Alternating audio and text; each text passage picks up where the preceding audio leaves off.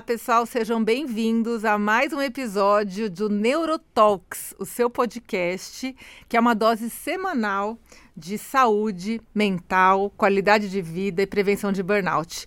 E hoje vai ser especialmente divertido o nosso Neurotalks, porque eu tenho uma convidada incrível que é a Mariana com Y, que é especialista em inteligência emocional e humorologista. É isso? É isso mesmo. Você leu certinho, hein? Meu Deus. Que que é isso? Primeira coisa, me explica qual a diferença entre humorologista e Hum. humorista, Mari. Seja muito bem-vinda. Obrigada. Tem que fazer aquela coisa fofa, Ah, né? tem. Obrigada. que Não delícia precisava. Ai, que convite maravilhoso. Adorei. Ai, essa parte é muito engraçada porque quando você fala humorologista rápido, já perguntaram se eu era urologista. Adorei. Tipo, Mari, você é urologista? Não, isso eu não gosto mesmo, né? Eu não gosto mesmo, nem na vida não gosto. Humorologista. Eu registrei essa profissão porque eu, Mari, como eu falo de humor, muita gente confunde o humor com a piada.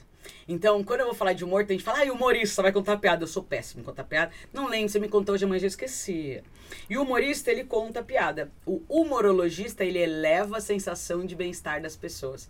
Então, eu sou humorologista porque eu sou essa pessoa que gosta de chegar e fazer com que as pessoas se sintam bem. Porque a Gente. gente só faz o bem pro mundo quando a gente tá bem, entendeu? E essa mulher, ela é assim um, um- um fenômeno, porque ela chegou agora há pouco e, e aqui isso daqui já virou uma loucura. Eu já tô dando risada Já sem se parar. arrependeu, né? Já, chega. já tô repensando a convidada, já tô com dor de barriga, a maquiagem toda borrou já, porque eu já dei risada de chorar.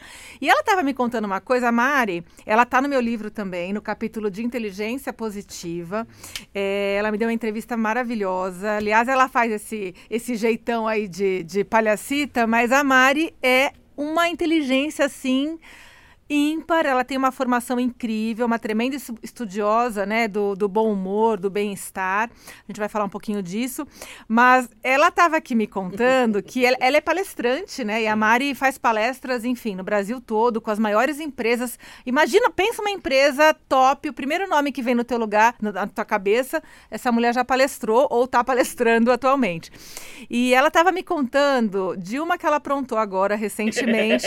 Eu vou ter que falar mesmo? Você vai ter que falar, Tá porque eu acho que isso, para quem não te conhece, Mariana com Y já vai te conhecer. Então pode contar o que você aprontou.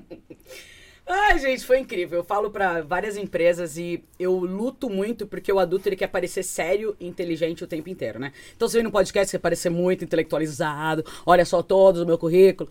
E quando a gente vai em evento de adulto, o adulto ele quer parecer muito sério. E eu tava como costureira, né? Eu brinco, eu não sou mais cerimônia, eu sou costureira de evento. E eram 50 gerentes, diretores de. de- eles, tão, eles vão ver depois no LinkedIn falar que eu não tô mentindo. E aí, segundo dia, eu falei, gente, esse evento tá muito. Nossa, uma energia aqui. A gente vai deixar mais leve. Aí eu cheguei pra house e falei. Tem como a gente chegar hoje e começar o dia com raça negra? e eles, por que, gente? Começar com raça negra? Falei, pra mudar, a pessoa achar que aqui é diferente. E o pessoal chegou no segundo dia de evento com.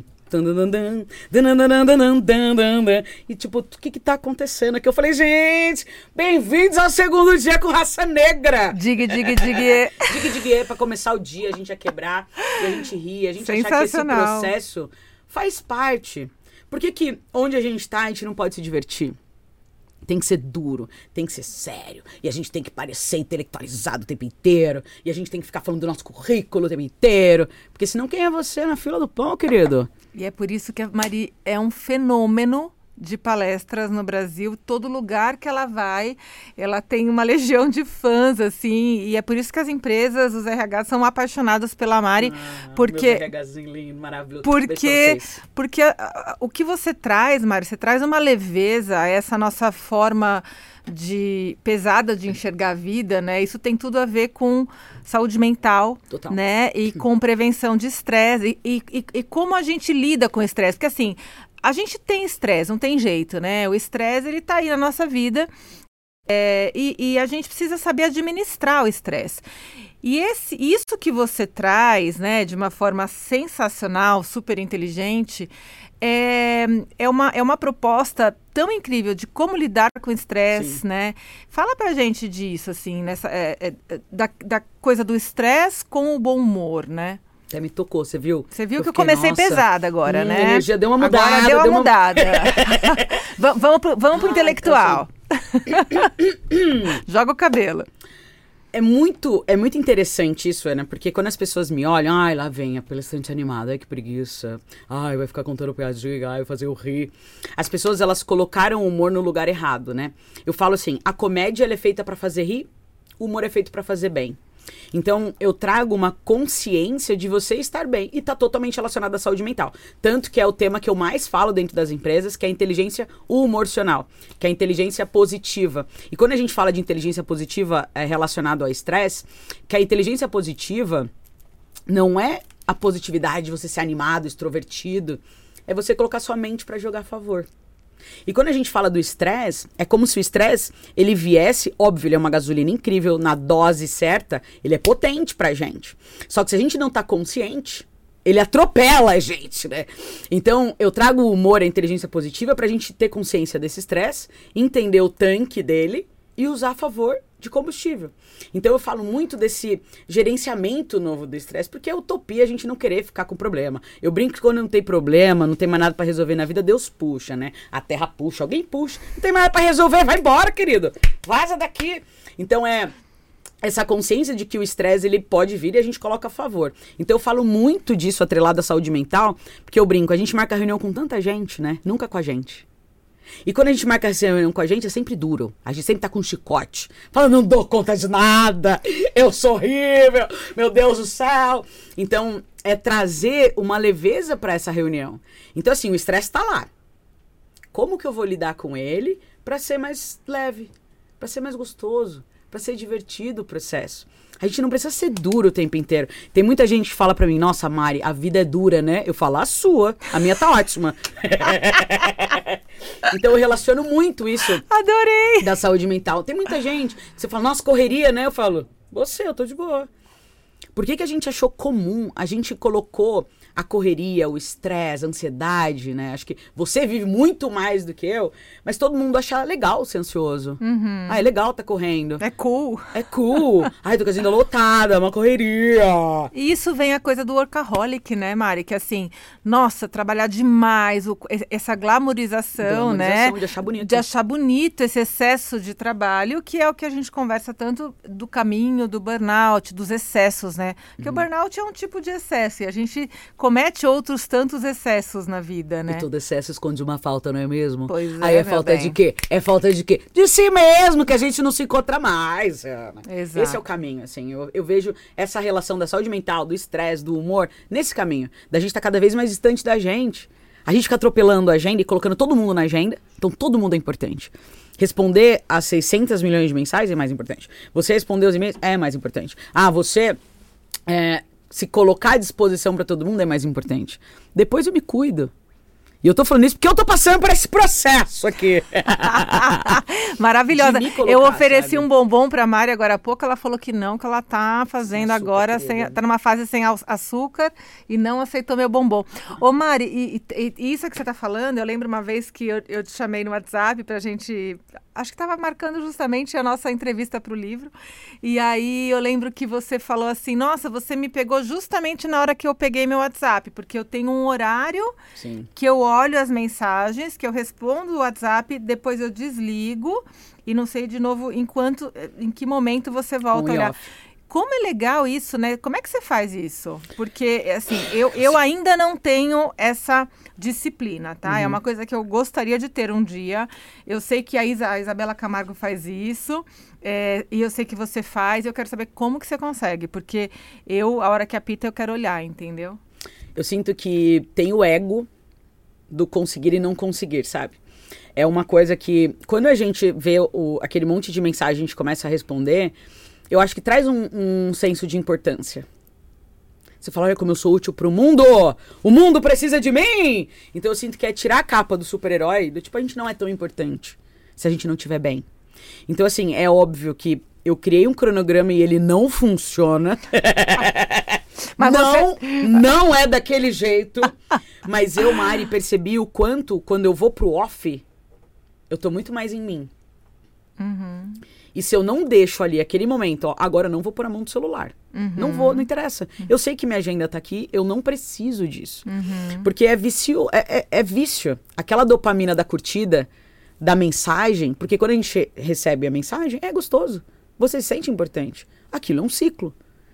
Então eu sinto assim, né, das pessoas que estão vindo a gente, de, cara, não consigo colocar. Tá, então faz 10 minutos. Eu brinco que nem quando a gente vai no fazer o número 2, a gente para de colocar a mão naquele negócio. O nosso cocô tá com saudade da gente, Ana! Fantástico! Querida! A gente não. Né? Pois é. Então, cara, nesse momento. Sabia que dá pra fazer o número 2 sem o celular? Uau, é verdade, não sei. Incrível, cara, funciona igual. Funciona? Mari, Então, que são incrível. Nesses pequenos momentos, cara. Poxa, Verdade. você vai cozinhar, você fica olhando o celular pra quê? Cozinha. Sim. Cara, esteja presente. No livro A Fórmula da Felicidade, o Mo ele fala sobre isso, né? O quanto a felicidade mora no agora. E se você colocar, faz uma, um, faz um ampassão do seu dia. Quantos momentos você tá no futuro e quantos momentos você tá no passado? E a gente não se faz presente. A gente morre de medo do presente. O presente é assustador, né? Porque fica aquele vácuo. E o adulto, ele quer ser útil o tempo inteiro. Então, se ele entra num vácuo, num ócio, num lazer, ele fala, pô, eu não sou importante. Eu sou menos. Eu sou menor do que aquele que está produzindo, do que aquele disciplinado. Então, a gente quer ser produtivo o tempo inteiro. Que coisa chata! Cadê? Então, assim, é- essa pausa é você assumir que tá tudo bem você não ser produtivo. É a gente parar de achar que a preguiça é vilã. Se a gente tá consciente, cara, tá tudo bem você ficar deitado no sofá sem fazer nada. Ai, nossa, eu não vou ter sucesso. Porque as pessoas cultuam que o sucesso ele vem de muito trabalho. De que você tem que ralar. Será que tem mesmo que ralar mesmo ficção? A gente tem não. A gente tem que se divertir. E O que que é sucesso, e, entende? e- e o quanto que quando a gente não está inteiro, né, Mari, essa coisa do cérebro multitarefas, né, a gente fazendo um monte de coisa ou num processo de esgotamento, caminhando aí para um burnout, Uhum. o quanto que você é, entope a tua cabeça Uhum. de coisas, a tua atenção não fica onde está. Uhum. Você fica com, com aquela alternância, né? aquela alternância de, de, de atenção que não te, não te gera uma capacidade de concentração para ser produtivo, né? Então, na verdade, a tua produtividade cai muito. Então, essa coisa de eu vou dar conta de fazer muita coisa é, é um, eu costumo dizer que é um tiro no pé, né? Muitas abas abertas fundem o navegador. Tem um livro, Ana, que chama Shakti. Ele fala, é, inclusive eu falo disso no meu TEDx, do nadismo, né? Do, de- dessa, desse nada. Então, quando a gente fica longe do celular, a gente entra no nadismo. A gente morre de medo do nadismo. Eu adoro quando você fala desse nadismo. É, então vamos começar a praticar também. Ah, eu vou, eu vou anotar. Eu vou anotar. O nadismo ele é maravilhoso, assim, e entra muito nisso de se afastar do celular.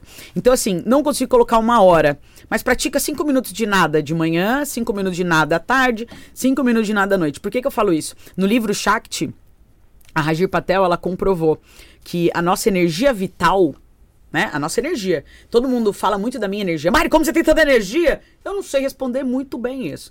Mas eu entendi muito no processo de quando eu passo pelo, pela minha baixa, quando eu tive a depressão, quando eu passei pelo burnout, por exemplo, eu vejo que essa baixa de energia vital veio por conta dessa equação que ela fala no livro.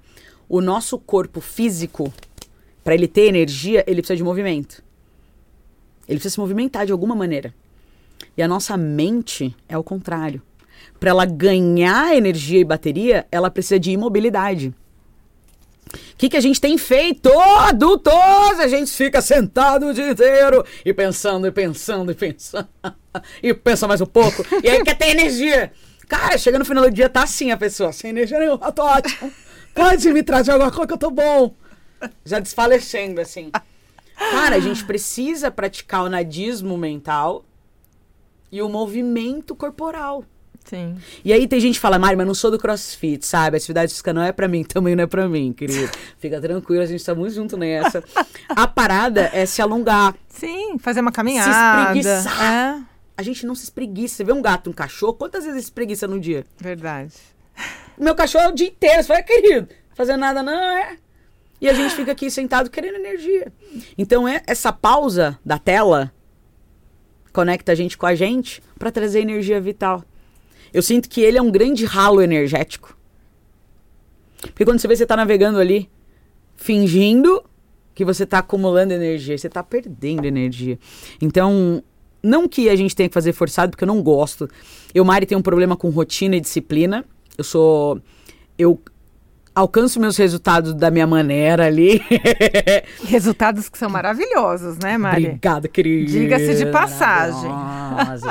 Então, assim, eu me forço muito a, a pausar o celular total, assim. Então, Legal. se eu vou almoçar com a minha avó, eu tô com a minha avó ali. Eu quero ouvir. Ela fala das tretas da vida dela, das plantas, da comida. E eu escuto. Bacana. Porque escuta ativa é um negócio que antes vinha de fábrica, né, Ana? Agora não vem, né? Não vem. A Tá, não... tá muito difícil. E por isso que acho que você é uma pessoa tão querida e tão amiga e tão próxima e tem essa energia, né? Porque Obrigada. você. Ai, fofa. fofa, fui fofa. é besta.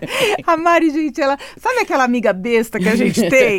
Gente, ela é uma delícia, assim, de conviver. Porque, olha, queria conviver com você, Mari. Não ia juro. querer, não. Eu ia, eu ia assim, porque eu ia. Você ia desistir no primeiro dia. Falar, ah, que legal uma hora só com ela. Um dia cansativo. Eu adoro essas amigas tontas que fazem a gente dar risada.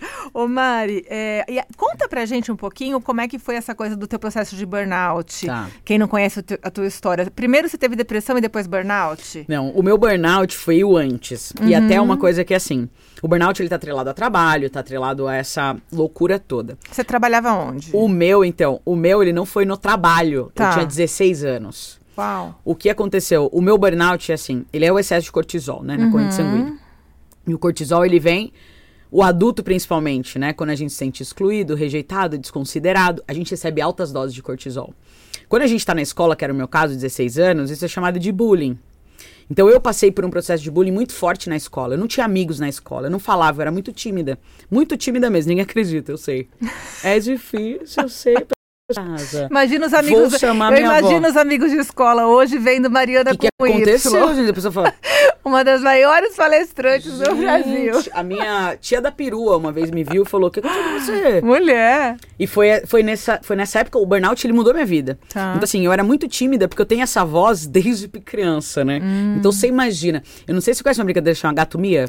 Você conhece? Conheço. Pra quem não conhece, gatomia é uma brincadeira que eu não sei quem teve a, a, assim, a brilhante ideia de colocar um monte de criança num quarto escuro. Fantástico. Quem tem essa ideia, né? Maravilhoso. Só vamos colocar um monte de criança no quarto escuro Aham. e vamos brincar de pega-pega lá dentro. Delícia. Esconde, esconde. Aí você en- encosta na criança, a criança tem que falar, gato meu, que tá pegando. Aí Miau. você tem que adivinhar. É. Você imagina brincar Ah, comigo? Você estragava de todo mundo. Gato Mia! Miau! Meu Deus, tem uma onça aqui, Jesus! A galera não curtia muito, né? Então era muito É. zoada. Tá. E eu não tinha amigos na escola, eu era muito tímida, muito tímida. Eu tinha vergonha de falar. Porque minha voz sempre foi essa voz, né? Quem Uhum. tá só no podcast deve imaginar que eu tenho 1,90m de altura. Não tenho, né?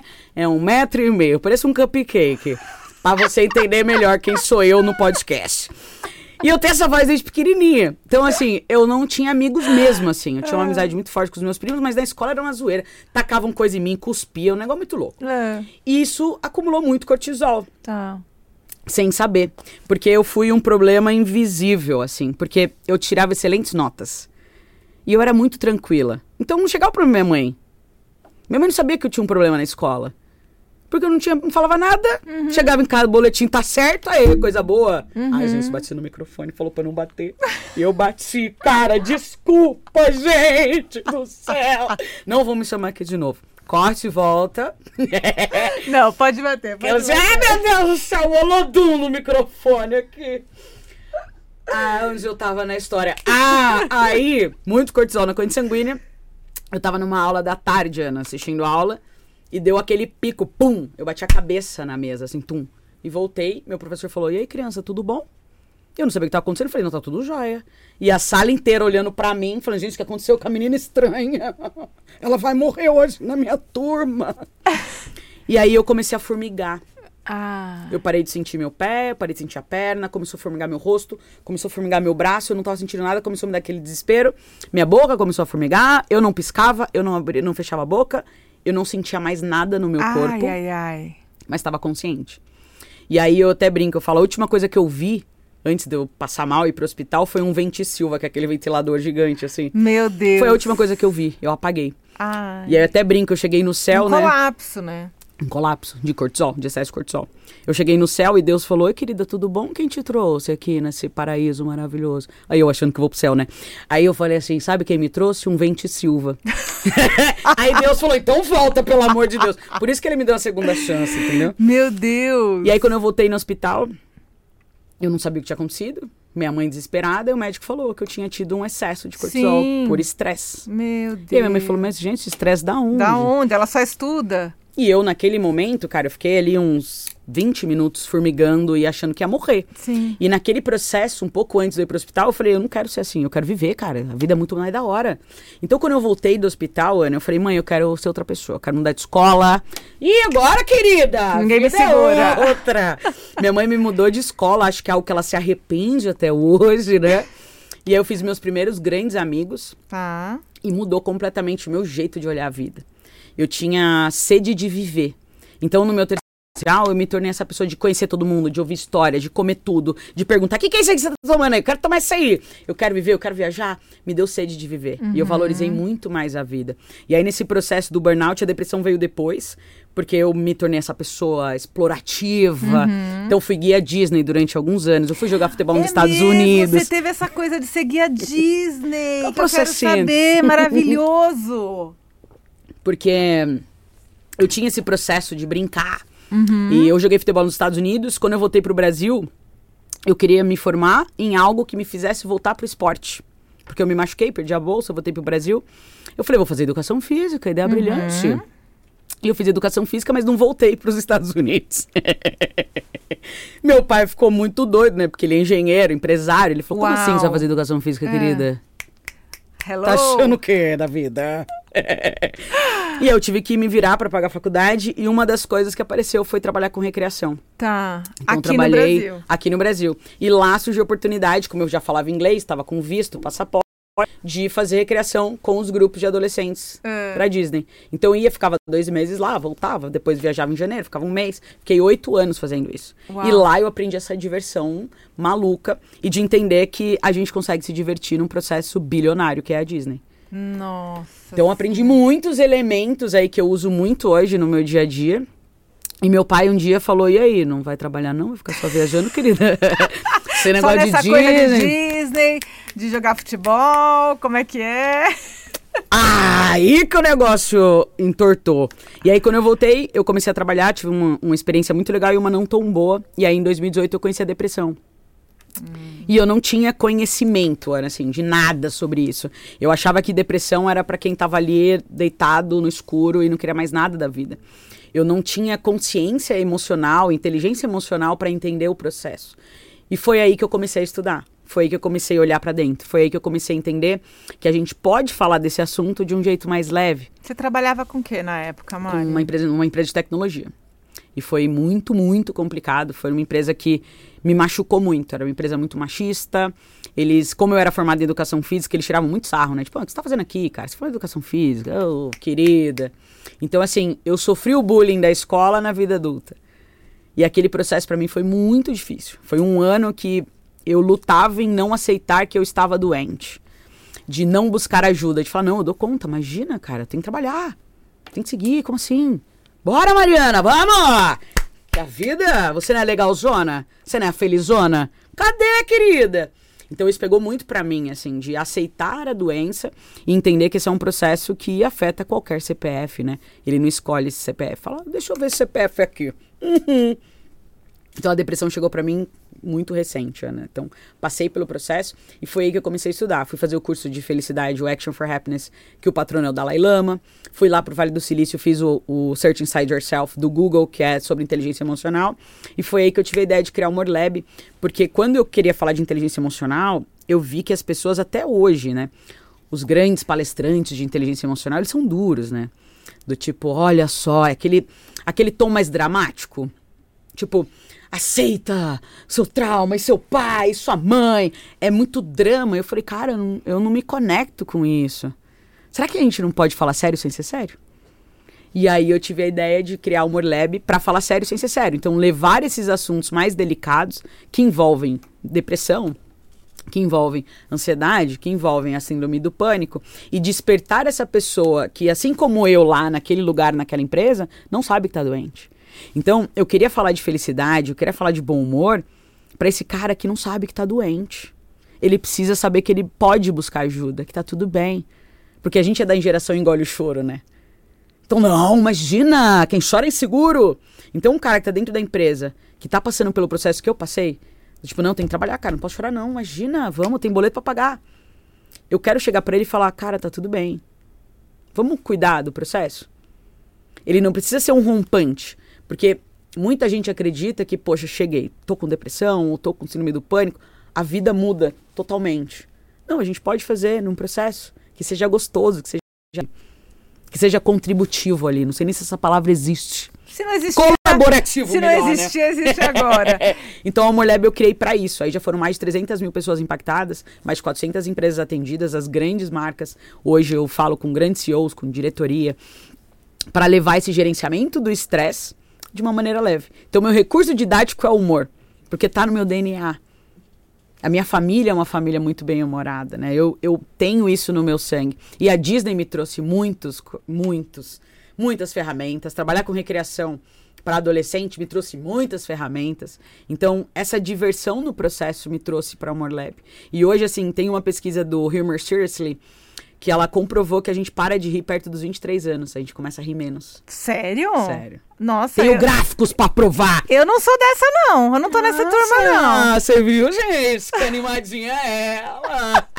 Verdade, eu dou risada perto. Eu tenho paciente, eu tenho um amigo que fala assim, Ana, você tá sempre rindo? Essa frase está até no meu livro. Que tem gente que fala assim, meu, você tá sempre rindo? O que acontece que tá sempre rindo?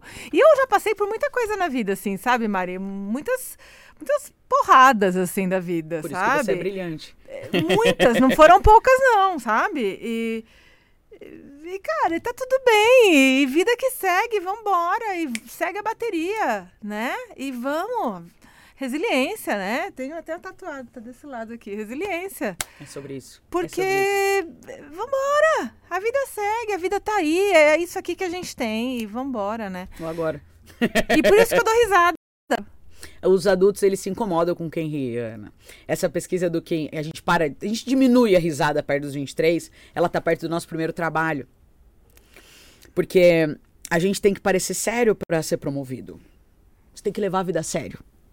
Como assim? Você vai se divertir, trabalhar? Como assim, Ana? Você é médica rindo? Como assim, querida? Médico não ri não, hein? Eita! Ainda tem mais, que rir menos. ainda mais neurologista. Neurologista? Meu Deus, uma neurologista que ri, gente. E a gente tem que mudar isso. Então você tem que falar, sim, eu dou risada, é gostoso. Porque a gente tem, essa pesquisa mostra isso e fala que a gente volta a rir perto dos 75. Então, o que que mostra aí? Olha a nossa fase profissional no meio! A gente volta a rir quando não tem mais dente na boca! e aí você fala, cara, por que que a gente faz isso? No livro Shakti, da Rajir Patel também, ela fala que quando a gente racionaliza demais, a gente é mais triste, né? Porque a gente tá racionalizando. Não tô vivendo agora, eu tô futurizando tudo. A gente não consegue sentir a felicidade. Qual foi a relação que fizeram ao longo dos anos dentro das empresas? Ah, então quem ri é burro, né? O inteligente, ele é triste, então quem ri é burro. E se você for ver historicamente filmes, novelas, mostram o engraçado mais burro mesmo. Uhum. Então as pessoas morrem de medo de parecerem engraçadas e serem burras. Serem menos inteligentes. Então o adulto ele não quer parecer burro. Porque adulto tem que parecer inteligente. A Sério. gente tem que ser intelectualizado. Então as pessoas morrem de medo desse lugar. E eu, Mari, sou uma. A minha missão é tirar essas pessoas do armário e mostrar que a gente tem bons resultados se divertindo. Não é porque eu me divirto, porque eu dou risada, que eu não tenho as minhas patentes, os meus resultados. Então, assim, é, é criar uma legião de pessoas como você que riem e não tem vergonha disso. Tá tudo bem a gente se divertir no processo. Isso não te faz menos médica, menos mulher, menos importante, menos alguma coisa. Só te faz mais. Hoje em dia, a pessoa que tem a inteligência de dar o play na risada, cara, ela tá muito na frente. Porque qual é o benefício do mau humor, Ana? Qual é? Nenhum. Nenhum. Eu nunca vi ninguém falando, ah, eu sou chamado pra várias reuniões porque eu sou mal-humorado. Vários casamentos me chamam de padrinho e madrinha porque eu sou mal-humorado, sabe? sou madrinha de várias crianças porque eu sou mal-humorada. Cara, não tem benefício esse negócio. Então a gente tem que sair desse lugar. De achar que tem benefício ser sério e duro. Da gente achar que quando a gente é sério, duro, a gente tá sendo melhor, maior. Quem falou isso, gente? Você sabe Pelo amor você tá, de você Deus. tá trazendo uma coisa que assim que mexe até com a minha história profissional, porque eu fiz neurologia na USP, né, no Hospital das Clínicas. Sensacional. E assim, a maior, maior escola de neurologia do país, maior hospital da América Latina, uma baita de uma escola, residência, enfim. Mas eu sentia isso, Mari, porque eu sempre fui isso aqui, né? Sempre. Leve. Leve, risada. Ah, tamo de pós-plantão, tamo na M.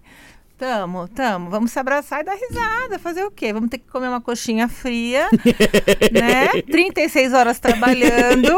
Amanhã tem prova do professor, não Sim. sei nada, porque não deu tempo de pegar na apostila.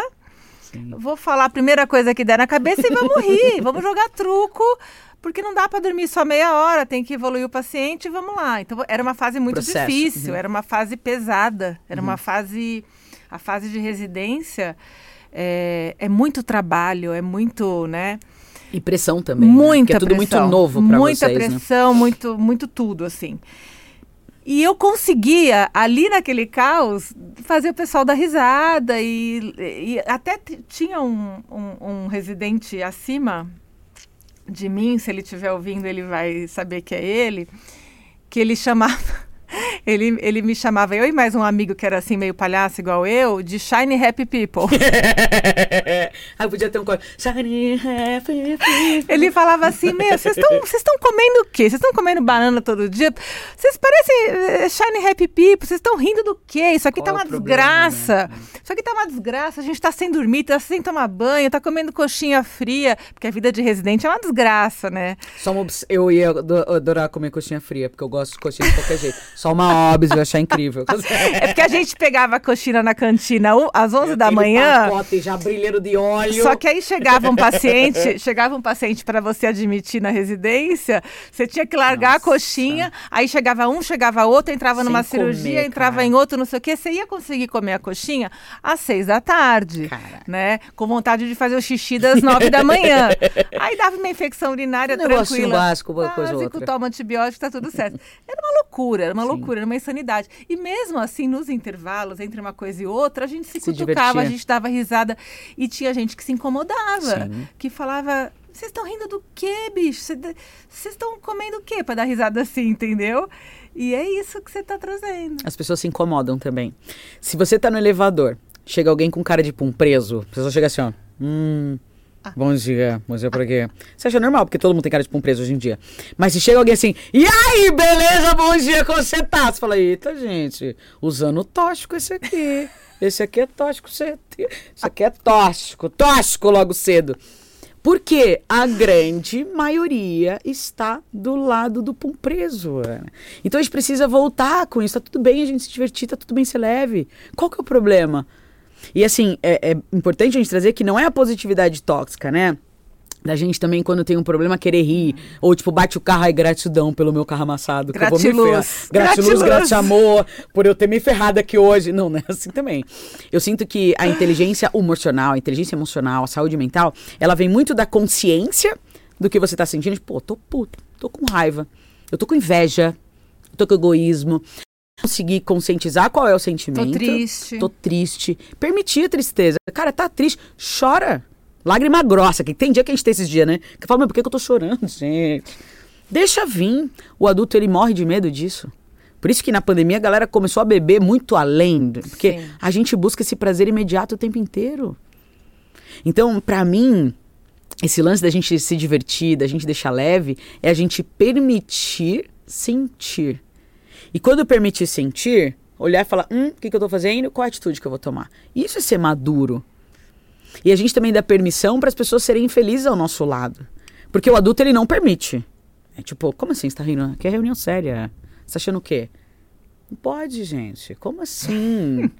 rir em podcast? Podcast não é feito pra rir, não. É outro lugar. Pra rir é outro lugar. E eu queria entender onde é o lugar de rir do, do adulto.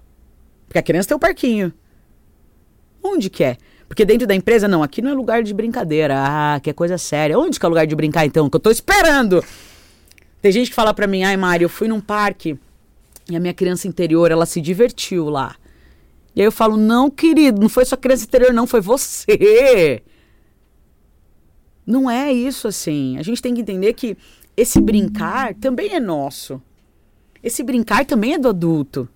A gente tem que deixar isso fazer parte do nosso dia. Não só num meia tarde nas férias. Que doideira é essa que a gente tem uma tarde num ano para se divertir? Então é mais dessa natureza. Tipo, tá na residência, tá lá comendo a coxinha, mas qual é como que sua mente joga a favor para isso? Estamos aqui na desgraça, vamos dar risada, né? Vamos. Tipo assim, como é que vai ser um dia que a gente tiver uma, um, um, um banquete e nós vamos dar risada e vamos lembrar disso? E é verdade, Sim. hoje em dia. Hoje tem banquete! hoje não bota uma coxinha na boca. Ai, figura. Verdade. Hoje eu lembro disso com saudade, Sim. com amor, com gratidão, que me fez, né, tá aqui. Mas eu, eu, eu tinha isso e, e lembro exatamente desse amigo falando, Shine Happy People. Ele brincava. Gente, se você é Shine Happy People, a gente está contratando você. vem pra cá também. Vem pra Amor vem Lab. É, vem pra Amor Lab. A Amor Leve é a empresa da Mari que só contrata pessoas assim. Aliás, eu vou me inscrever para trabalhar na Amor Lab. Eu preciso disso. Tá pronta, já passou. A pessoa Passei, que ri, né? leve, divertida. A pessoa que ri na desgraça. Cara. Tá dentro, não tá? Super, super. Então eu tô, tô lá, tô lá, tô lá, tô dentro. Agora, Mari, me conta uma coisa. No, assim, você que fala com tantas empresas, né? É, eu sei que tem a coisa né, da, da, da do, do, humor, dessa leveza que você traz, mas eu sei também que você é uma grande estudiosa do estresse, né? Uhum. Do controle de estresse. E eu tenho falado bastante de prevenção de burnout. Maravilhoso. É, o que, que você acha que além do, do, do, do humor, né? Além dessa leveza, uh, o que, que você acha que a gente pode fazer no nosso dia a dia? Assim, em, em quais em quais sinais a gente precisa ficar atento para a gente não perder o fio da meada e não deixar a vaca ir pro brejo. Acho que quando a pessoa está precisando de ajuda aí, a vaca já foi. Já foi, né? é, eu sinto, né, assim, a vida adulta, ela deixa essa vaca ir pro brejo todo dia. Porque a gente, eu brinco assim, a gente olhar o estresse, a gente acho que falou disso na nossa entrevista, que é o carro, né? Você está dirigindo falou. o carro, e aí tem gente que fala assim, ô Ana, tá acabando a gasolina aí, hein, querida? E aí no nosso dia a dia de alta produtividade, que eu sou um adulto que trabalha, eu falo, o quê? Vou parar pra me olhar? Você tá maluca? Vou continuar dirigindo, eu tenho que dirigir. E aí o tanque começa... Começa... Porque a gente acha, na loucura da produtividade, do estresse, que parar para se olhar é peanuts, é bullshitagem, assim, é, é coisa para quem tem tempo. Eu não tenho tempo. É, você parar para se divertir é coisa para quem tem tempo. Eu não tenho tempo. Você parar para fazer uma alimentação decente, não comer correndo, é coisa para quem tem tempo. Eu não tenho tempo. Ficar com os meus filhos, ah, é coisa para quem tem tempo. Eu não tenho tempo. E acaba que a gente não tem tempo para preencher nada. É como se a nossa fatia do dia fosse ocupada 90% por trabalho, produtividade, foco e maneiras que eu encontro de ganhar mais dinheiro. Esse é o adulto. Ele faz curso para ser mais produtivo. Ninguém vai lá na internet e fala: hum, deixa eu procurar um curso aqui para ser mais engraçado. Pera. ah, deixa eu procurar um, um curso aqui para ser mais leve. Não. A galera tá procurando curso para emagrecer, para ganhar dinheiro. É tudo referente a esse resultado doido. E eu acho é, essa alta performance excessiva muito tóxica. Isso traz o estresse. Quando a gente não tem consciência de que a gente está mergulhado nesse processo que não tem o ócio, que não tem o lazer, que não tem o descanso, que não tem a preguiça, que não tem a família, que não tem a diversão. E isso, é, essa distância deixa a gente mais próxima do estresse. E o estresse é essa falta da gente, né? Essa falta da gasolina vital. Então, o que eu trago dentro das empresas? É importante, um, no processo, agora dicas práticas, né? Eu falo, a gente marca reunião com todo mundo, nunca com a gente. Então, diariamente, você tem que estar tá lá. Você tem que existir na sua agenda. Que seja na hora que você acorda, antes da alma. Porque tem gente que a alma não fez nem download pro corpo, já tá respondendo e-mail. Nem ressuscitou. E a alma tá aqui, volta aqui que eu não cheguei. A alma tá chegando no corpo, a pessoa tá respondendo e-mail. tá? Nem comeu direito, tá saindo com pão na boca, sai correndo. Então, é esse momento de acordar e, né, deixar a alma fazer download. Marca essa reunião com você que seja de cinco minutos, cara. Porque o que acontece, Ana, Adorei que é- essa frase, deixa a alma fazer download. Download, é. Tem que Adorei, fazer, né? adorei. Completo. Tem gente que não deixa. E aí só vai ter quando a conta chega. E a conta chega como? No burnout. A conta chega na depressão. A conta chega numa explosão de raiva excessiva. Eu, no meio da pandemia, eu dei um murro numa porta. E isso pra mim foi um, um- uma consciência. Eu falei, opa, eu nunca fiz isso que eu tô fazendo. Eu tava sem gasolina. E eu dei um murro na porta, não foi assim, ah, porque aconteceu algo extraordinário. Não. Pedro Arthur, meu enteado, não desceu o lixo. Adorei. Cara, tipo, não foi nada extraordinário. Aí você fala, se a pessoa tá boa? Não tá, né? Se a pessoa tá relaxada, não tá.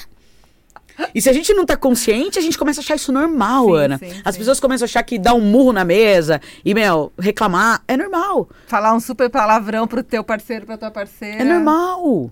Não é, não é. Isso não é legal, não, gente. Tá indo pro... Aí são sinais. Então, a raiva excessiva, tudo que é em excesso. Eu, na pandemia, engordei 20 quilos, excesso, compulsão. Falei, cara, o que, que tá acontecendo? Então, a gente conscientizar os excessos, que não são benéficos, traz uma consciência do estresse. Que o estresse é essa condição de você estar em estado de alerta o tempo inteiro. O adulto, por ele querer ser produtivo, o celular faz isso. A gente tá o tempo inteiro achando que a gente tem que responder alguém. Te deixa em estado de alerta. Tem como relaxar se você tá em estado de alerta? Não. Então por isso que é importante esse ato de desligar. Você tá avisando pro seu corpo e pro seu cérebro que você tá entrando em estado de descanso. Porque senão você fica em estado de alerta. E você é muito melhor que eu pode explicar essa parte. Mas é uma para assim. O corpo nesse estado de estresse, como que ele vai relaxar? Como que ele vai se divertir com os filhos? Como que ele vai rir? Não cabe. Então assim, eu deixo, deixo esse momento da manhã, eu tenho o meu mantra que eu faço, faço no meu manhã pra cima lá no Instagram. Sempre que posso, essa semana eu dei uma pausa porque eu falei pra você pegar uma virose, né? Não vou entrar em detalhes aqui nesse podcast, mas eu dei uma pausa aí pra ganhar uma energia, porque eu falei, gente, preciso parar. Mas eu tenho manhã pra cima, eu faço meu mantra de manhã, eu alongo todo dia de manhã. Todo dia, eu alongo. Que nos meus eventos presenciais, eu, eu estico a perna pra cima, todo mundo fala, o que, que tá acontecendo Eu aqui? já vi, é fantástico. Tem foto no meu Instagram. Eu alongo todo dia de manhã, eu agradeço todo dia de manhã, eu tenho meu diário todo dia de manhã. Eu tenho um ritual meu, que é onde eu abasteço o carro para rodar. Então, vigiar o primeiro pensamento do dia é um baita exercício. Não deixa para vigiar o seu estresse no final de semana, nas férias, ou no dia 31 de dezembro, que é onde a maioria das pessoas revisitam tudo. Uhum. Dia 31 pula a primeira onda, nossa, aquele negócio pro meu filho ótimo que eu tenho que fazer. Da onda não, minha mãe, preciso fazer um negócio pra minha mãe. Aí chega na sétima onda, era você, você já esqueceu o pedido. Estourou os fogos, a onda já encobriu. A gente esquece. Então, assim, pra mim, a manutenção que eu falo do estresse, principalmente dentro das empresas, é a gente precisa marcar essa reunião com a gente diariamente pra gente abastecer o tanque diariamente, pra não esperar o carro secar no meio do deserto, sem bateria nenhuma, Pra você entender. O que, que eu falo sem bateria nenhuma? A sua equipe já não te aguenta mais, a sua família não te aguenta mais, ninguém quer ver a sua cara pintada de ouro. Aí você vai pedir ajuda pra quem? Então por isso que é importante a manutenção. Mari, não consigo parar tudo. Uma loucura isso na minha vida. Para cinco minutos, criatura. Não, e é engraçado, né, que você tá falando, assim, como é comum a gente encontrar alguém que você não vê há muito tempo. E aí as pessoas é, encontram, pode reparar, né, quem tá ouvindo a gente e fala assim, Oi Mari, tudo bem? Tudo jóia? Como é que você tá? Ah, na correria, Uma né? loucura, uma loucura. Loucura, na correria, né? Tem até uma amiga que a gente brinca que, que ela, ela tem uma cunhada que não faz nada da vida. Maravilhosa, quero conhecer essa cunhada. Uma bar- Musa, musa. É uma baita dondoca. E. Aí, tá vendo? É. Ela não é dodoca, não, ela é esperta. Não, mas ouve. Olha o que é engraçado. O, o, o engraçado é que toda vez que fala com ela, Hum. ela fala assim. Não, porque se ela fosse dondoca, mas ela vestisse a carapuça, sou dondoca e acabou, beleza. Mas aí ela fala assim: Ela Como é que você assume. tá, Fulana? Ai, na correria, né? correria. E a gente brinca que ela deve ficar correndo em volta da mesa, entendeu? porque assim. Ela é maratonista. Maratonista, porque assim, não, é, tá correndo de quem? Da onde, né? tipo, é do shopping pro cabeleireiro. Cara. E ela fala, tá na correria, entendeu? Porque ela acredita que isso E é ela pode ficar importante. doente por isso. Ela acredita piamente que isso é importante. Programação neurolinguística, né? Pois é. Se ela continuar repetindo, eu falo muito disso, Ana. Inclusive, é um, um dos exercícios que eu falo dentro das empresas. Quantas vezes a gente repetiu pro nosso cérebro se melhorar estraga? Verdade. Quantas vezes a gente repetiu pro nosso cérebro tô correndo atrás do prejuízo? É verdade. Aí você imagina, é, quando a gente fala de PNL, né? Cara, você fez esse caminho muitas vezes no seu cérebro. Então, pro seu cérebro, quando começa a ficar bom, ele quer estragar. Ele fala, não, agora estraga, que agora tá ficando bom. Bora estragar, que eu acredito nisso. E nesse caso, ela repete tanto pra ela que ela pode ficar doente por isso. Sim. Porque a gente cria a nossa realidade, né? O cérebro não sabe o que é real e o que é imaginário. Então, olha só, se ela, ela continua repetindo, ela faz essa programação e ela pode adoecer. Porque eu, por exemplo, tô louca pra ser dondoca. Eu não vejo a hora que isso acontecer. Mas o dia que eu for dondoca, eu vou falar pra todo mundo. Minha vida tá maravilhosa. Agora eu sou Mas já dondoca. começa a refalar isso. Agora- não, já programação. tenho- já programação. vou- eu- hoje eu vou começar a falar isso. Alguém pergunta assim: não, tô ótimo, maravilhoso, fazer nada, dondoca. Só, ah, eu vou falar isso pra programar Dondoca, já, entendeu? Fazendo a unha, ainda Ah, shopping, Cris! massagem. Já vou começar a falar, porque eu já Né? adianto pro cérebro. Fala, tá chegando sua Não, vez. pois é, mas essa cultura, essa cultura de ter que estar sempre correndo é tão louca que assim, então, então quer dizer, mesmo quem não tá, Tem fala que, que tá. tá. Porque é bonito, moda. porque é moda, porque é, é, é cool, né? Ah, eu tô correndo. E não tá correndo de nada. Tá correndo. Tá correndo de quê, gente? E por que, que a gente tá correndo? Sim, Não faz sentido sim. ter essa correria. Eu tenho uma história dessa que eu fui cortar o cabelo uma vez, três horas da tarde. Aí eu cheguei no salão, o cara começou a lavar minha cabeça. Ele, nossa, correria, né? Eu falei, não, isso é uma vergonha se eu falar que três horas da tarde eu cortando o cabelo, eu tô na correria. Eu falei, não, hoje não, tô de boa. E aí ficou os dois assim, sem assunto, né? Porque ele não sabia mais o que falar. É. Porque as pessoas estão tão acostumadas a falar correria que quando você fala o contrário, a pessoa fica. "Hum, Mas muita gente me pergunta isso. E aí, doutora, correria? Correria, né? E eu não tenho mais falado que minha vida é uma correria, assim, verdade. Tem dia, tem dia que eu até. Maravilhoso, hein, querida? Tem dia que, ó, eu quase em- empurrei aqui o microfone É, também. a gente tá dando um trabalhinho pessoal É, aqui da pois é, pois é. É, Tem dia que eu realmente até tô assim, um dia, um dia mais puxado. Mas não tô na correria. Aquele dia eu fiz aquela escolha. Escolha. Aquele dia é uma escolha que, né? Então, hoje é um dia de gravação, tô aqui, é um dia mais puxado, mas amanhã eu não vou fazer nada. Ó, tô nada. aqui, ó. Sabe o que eu vou fazer amanhã? Nada, o negócio gostou de ouvir? Amo. Sabe, sabe o que eu vou fazer amanhã? Hum. O que der vontade. O que der vontade. Não tem nada pra fazer. Nada. Zero. Zero. Meu marido falou, amor, o que, que nós vamos fazer amanhã? Falei, Nada. eu- Hum, nada. não gostei de zero. nada, vazio, Vamos vácuo, fazer o que nada. der vontade. Der vontade de sair, a gente sai. Der vontade de assistir Netflix, der vontade de... Não vou fazer nada. Nada. Adoro. Nada. Essa é a dica pra você que tá ouvindo a gente.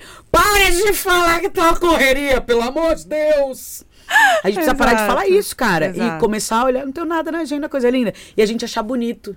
Exato. Falar, Ana, gente, ó, isso aí eu ah, isso aqui atingiu sucesso. A pessoa que fala que vai fazer nada, pra mim é, uh, maravilhosa. A gente tem que começar a aplaudir esse nadismo, aplaudir essa, esse vácuo na agenda e parar de aplaudir a galera, não, sorcaholic. eu viro à noite, nossa, vejo meu filho só deitado. Isso não é legal, né? A gente tem que parar de aplaudir esse negócio aí. Não é. Tem um livro que chama Quebrando o Hábito de Ser Você Mesmo, do Joey, do Joey Dispenza. Eu, conf- eu, tô, eu tava lendo do Joey Vitale e confundi. Joey Dispenza. Que ele fala desse, dessa reprogramação. Da gente começar a colocar essa comunicação. Não, tá leve. Como é que tá? Tá tranquilo, nossa, a vida é ótima. A vida tá maravilhosa, assim, tá, tá leve, tá divertido. A gente começar a achar natural quando alguém fala isso. E, a gente programar nossa mente pra isso, Transformar assim. isso em palavras, né, Mari? Como, como que sai da nossa boca, né? O poder da palavra, né? Como isso é forte e a gente não se dá conta, né? E é reforço. Nesse mesmo livro, Ana, ele fala assim: é, imagina que durante alguns dias você repete que você tá na correria, que tá estressante, que tá difícil. Você repete. Aquilo é o seu humor. É humor, você tá de mau humor, você não tá legal. Você não tá bem e não tá fazendo outro bem. Alguns dias é seu humor. Se você repete isso por semanas, é o seu temperamento. Uhum. Você tá com temperamento alterado. Então já é hora de seus hormônios, já é hora de ver que algumas, muitas coisas aí, taxas mudaram. Se você repete esse padrão por anos, ele se torna sua personalidade. Uhum. Tem muita gente que fala pra mim, ai Mari, eu era uma jovem, tô animada. Nossa, eu tinha energia, eu era divertida e hoje eu não sou mais. E aí eu falo, legal, você conscientizou. Você escolhe continuar esse ciclo ou você quer refazer? E aí é a mesma coisa. Por alguns dias é um novo humor, por algumas semanas ser seu novo temperamento. E se você repetir por anos, essa programação positiva, essa programação de agradecimento, essa programação de, meu, vai ser leve, vai ser sua nova personalidade. Então, nunca é tarde para você recomeçar a sua relação com o bom humor. então, isso que você trouxe é um exercício incrível, que eu falo em palestra muito isso. Eu falo, gente, completa a frase aqui para mim, tô correndo atrás do a galera, prejuízo. Eu falo, vocês estão entendendo o seu cérebro para onde ele tá indo? O piloto automático da grande maioria das pessoas é o estresse. A, a, o piloto automático da grande maioria das pessoas é lotar a agenda. É se sentir ocupado. Porque a gente acha legal isso. Então a gente tem que começar esse reforço, refazer o ciclo. De, ah, vamos descansar hoje, não, a gente tá só se divertindo aqui hoje. Ah, mas tem roteiro? Não, não tem, a gente vai gravar e vamos. Ah, mas e. Cara, só, só curte. Vamos só curtir. Sim. Que nem tem gente que vai viajar e tem aquela programação de 9 h 15 faz uma coisa, 9 h 22 vai outra. Aí 9 h 27 O que, que é isso? Nem me chama, hein? Tá amarrado. Não, me chama assim. Se for pagar viagem, eu também aceito essa. Não, você me chama, você me chama chegando lá, vai cada uma pro canto. Não, eu não acordo e não vou, que eu sou essa pessoa. Ah, legal, pode ir, não vou hoje, viu, querido? Tá assim chato, não quero. Eu falo para todos os meus clientes, se não for para me divertir, eu não vou. Então, se eu vou numa palestra e não me divirto, eu tive uma palestra que eu entrei, me colocaram antes de uma banda de pagode. Meu Deus. Enquanto eu tava fazendo, eu ia começar a palestra, estavam enchendo as chopeiras. Tinham duas mil pessoas esperando o churrasco e me colocaram pra palestrar. ah, Mário, brincadeira isso. Juro por tudo que é mais sagrado. Eu comecei a falar, a galera, tipo, tava na, é, na época da, já querendo churrasco. E era um, só não me fala que era um sábado. Não, era durante a semana, mas ah, era uma tá. festa de empresa. E eles colocando chopp na chopeira, assim, sabe? Eu falando e eles enchendo o chopp, a banda de pagode afinando os instrumentos atrás de mim. E não, não tinha sentido algum eu estar tá falando ali. Ah. Na hora, eu mudei meu discurso, puxei a recreação, falei, ô, olha pro seu amigo aí do lado. Comecei a fazer uma outra parada uhum. e acabei. Eu fiz 15 minutos de fala, desci pro meu cliente e falei, me desculpa. Não rola. Não Faz era o meu lugar aqui, querido, hoje. Eu devolvo o seu dinheiro. Mas se não for para me divertir, eu não vou. Então, assim, isso foi um caso isolado uma vez é, só. só um. Isso foi muito engraçado, a galera, meu, foi muito legal. Eu saí de lá chorando. Sim. Eu falei, isso é horrível, eu me senti péssima aqui. eu queria só ir embora, liguei chorando pra Carol, amor, foi horrível. Péssimo, ninguém queria eu aqui no palco. Eu preciso parar de ser palestrante, que a gente ninguém entra nesse... gosta de a mim. gente entra nesse voto. Não tenho que mais falar, gente, só lá, ninguém me ama. Sim. Entrei nesse dia, eu fiquei mal, foi um dia bem ruim. Uhum. Mas eu entendi que esse é o processo. Então, se eu subo num lugar, eu vejo que não é, eu desço. Sim. Volta bom. E a gente tem que fazer isso para tudo. Então, às vezes reclama do trabalho para mim, eu falo, cara, alguém tá te implorando para você ir. Victor Frankl, que é o que escreveu Em Busca de Sentido, o pai da logoterapia, ele fala que tudo é escolha. Tudo é escolha. Ele conta lá no, que nos campos de concentração, as pessoas que trocavam comida por cigarro, antes. Escolha. A gente tem escolha. Até nos momentos mais trágicos, a gente tem escolha. Uhum. O tempo inteiro a gente escolhe. Lá em casa a gente tem um, um comando que ajuda muito nisso, que é quando a gente está entrando nesse buraco da vítima, da reclamação, do tipo, ai, porque eu? A vida é muito difícil. Alguém grita, sai daí. E a sua uhum. escolha. Você quer continuar ali reclamando, sendo vítima, falando que o mundo não presta mesmo, que a vida é uma merda, que seu trabalho é muito ruim. Você pode escolher ficar ali. Mas lembra que é uma escolha. Uhum. E as nossas escolhas refazem esse ciclo de estar tá mais próximo ou não da, do, do, bom humor, da sensação de bem-estar. Você escolhe. Uhum. A gente planta todo dia e colhe. Não adianta. Não tem como você plantar um negócio e colher outra coisa. Então, isso que a gente está trazendo, eu acho que é para a gente colocar para a galera que está ouvindo uma nova safra que vem por aí. Um novo plantio de bem-estar. Porque é uma escolha.